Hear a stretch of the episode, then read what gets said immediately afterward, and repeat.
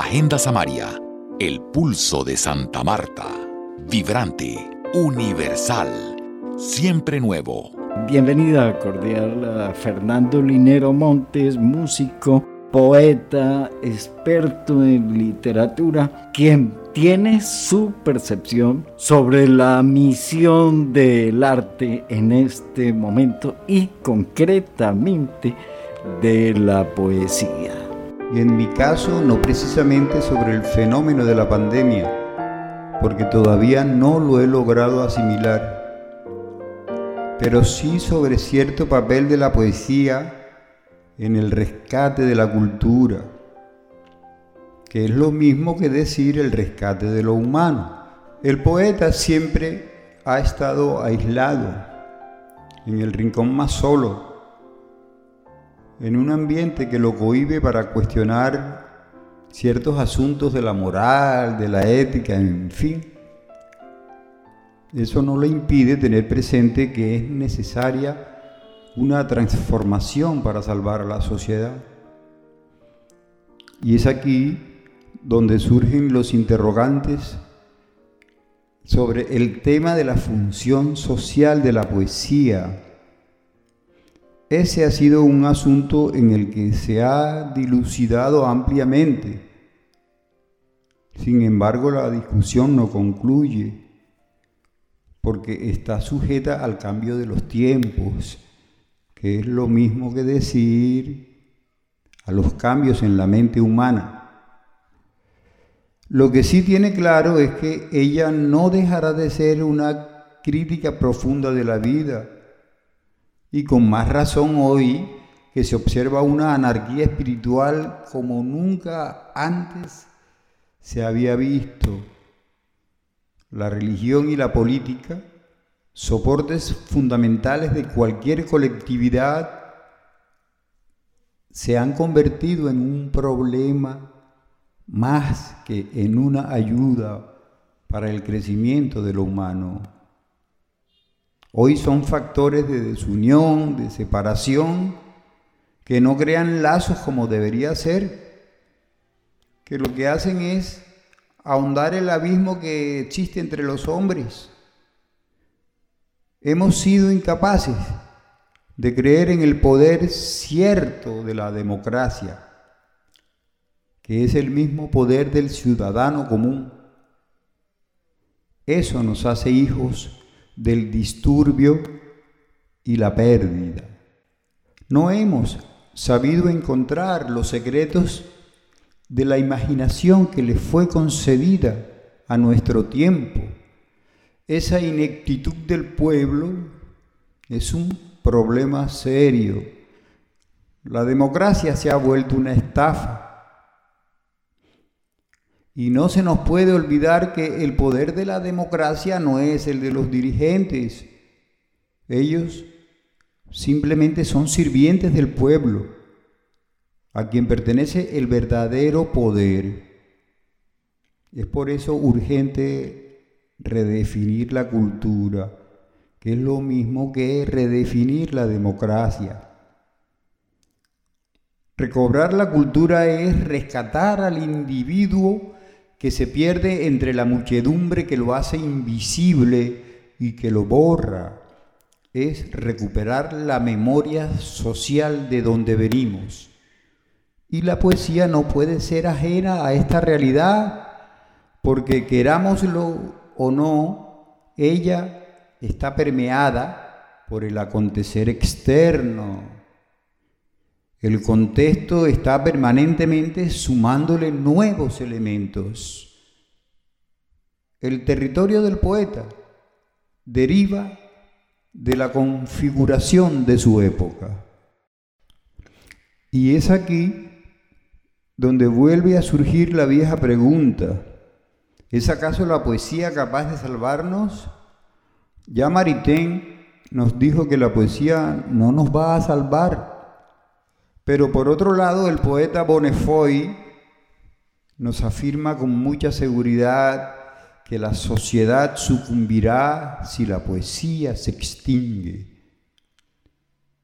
Frente a eso estoy de acuerdo con Eliot cuando afirma que el poeta está vitalmente comprometido con los usos sociales de la poesía y con su propio lugar en la sociedad, porque ella además es una defensa de la autonomía general de los individuos y de los pueblos. Cada época demanda cosas diferentes de la poesía, aunque sus demandas sean modificadas. Creo que en la nuestra ha habido una insuficiencia en la reacción.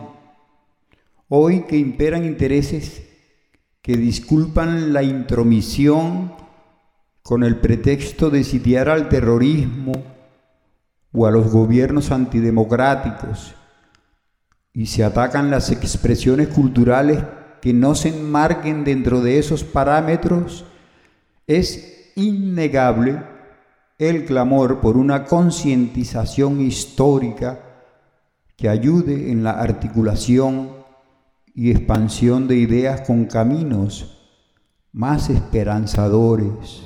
Pero frente a este desbarajuste actual de juicio y de reconocimiento, frente al fardo de la angustia y de la duda que nos encadena, por el contrario, observamos con tristeza cómo la gente es cada vez más insensible.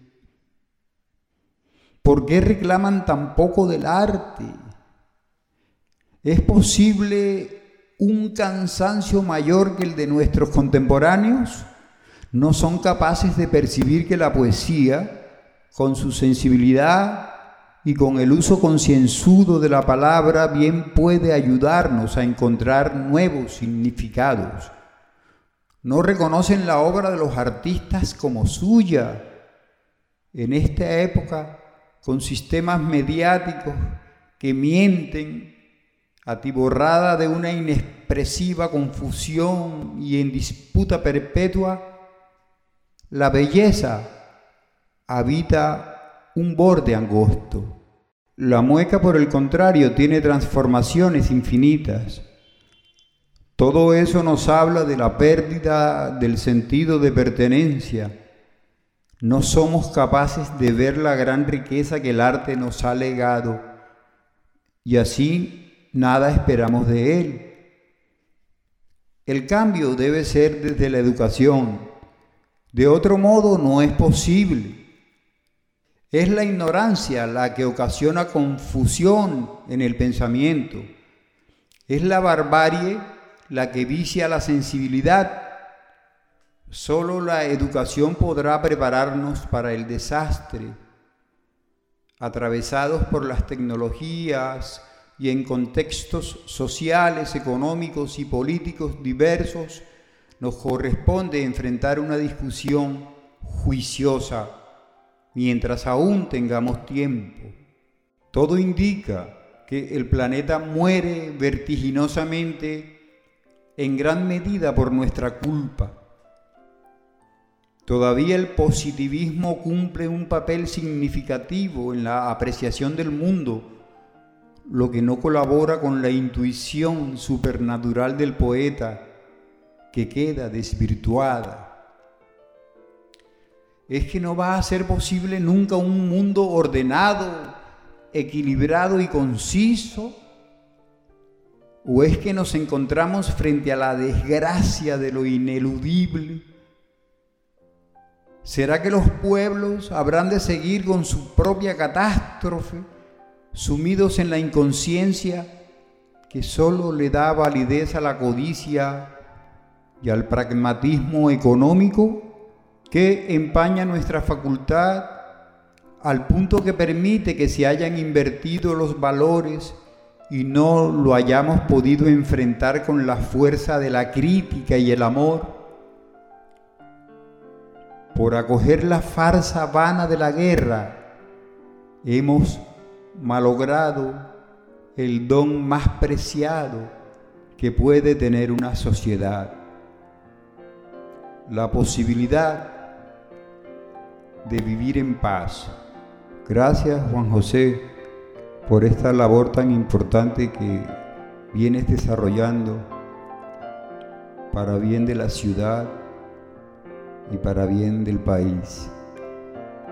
Un abrazo desde el encierro.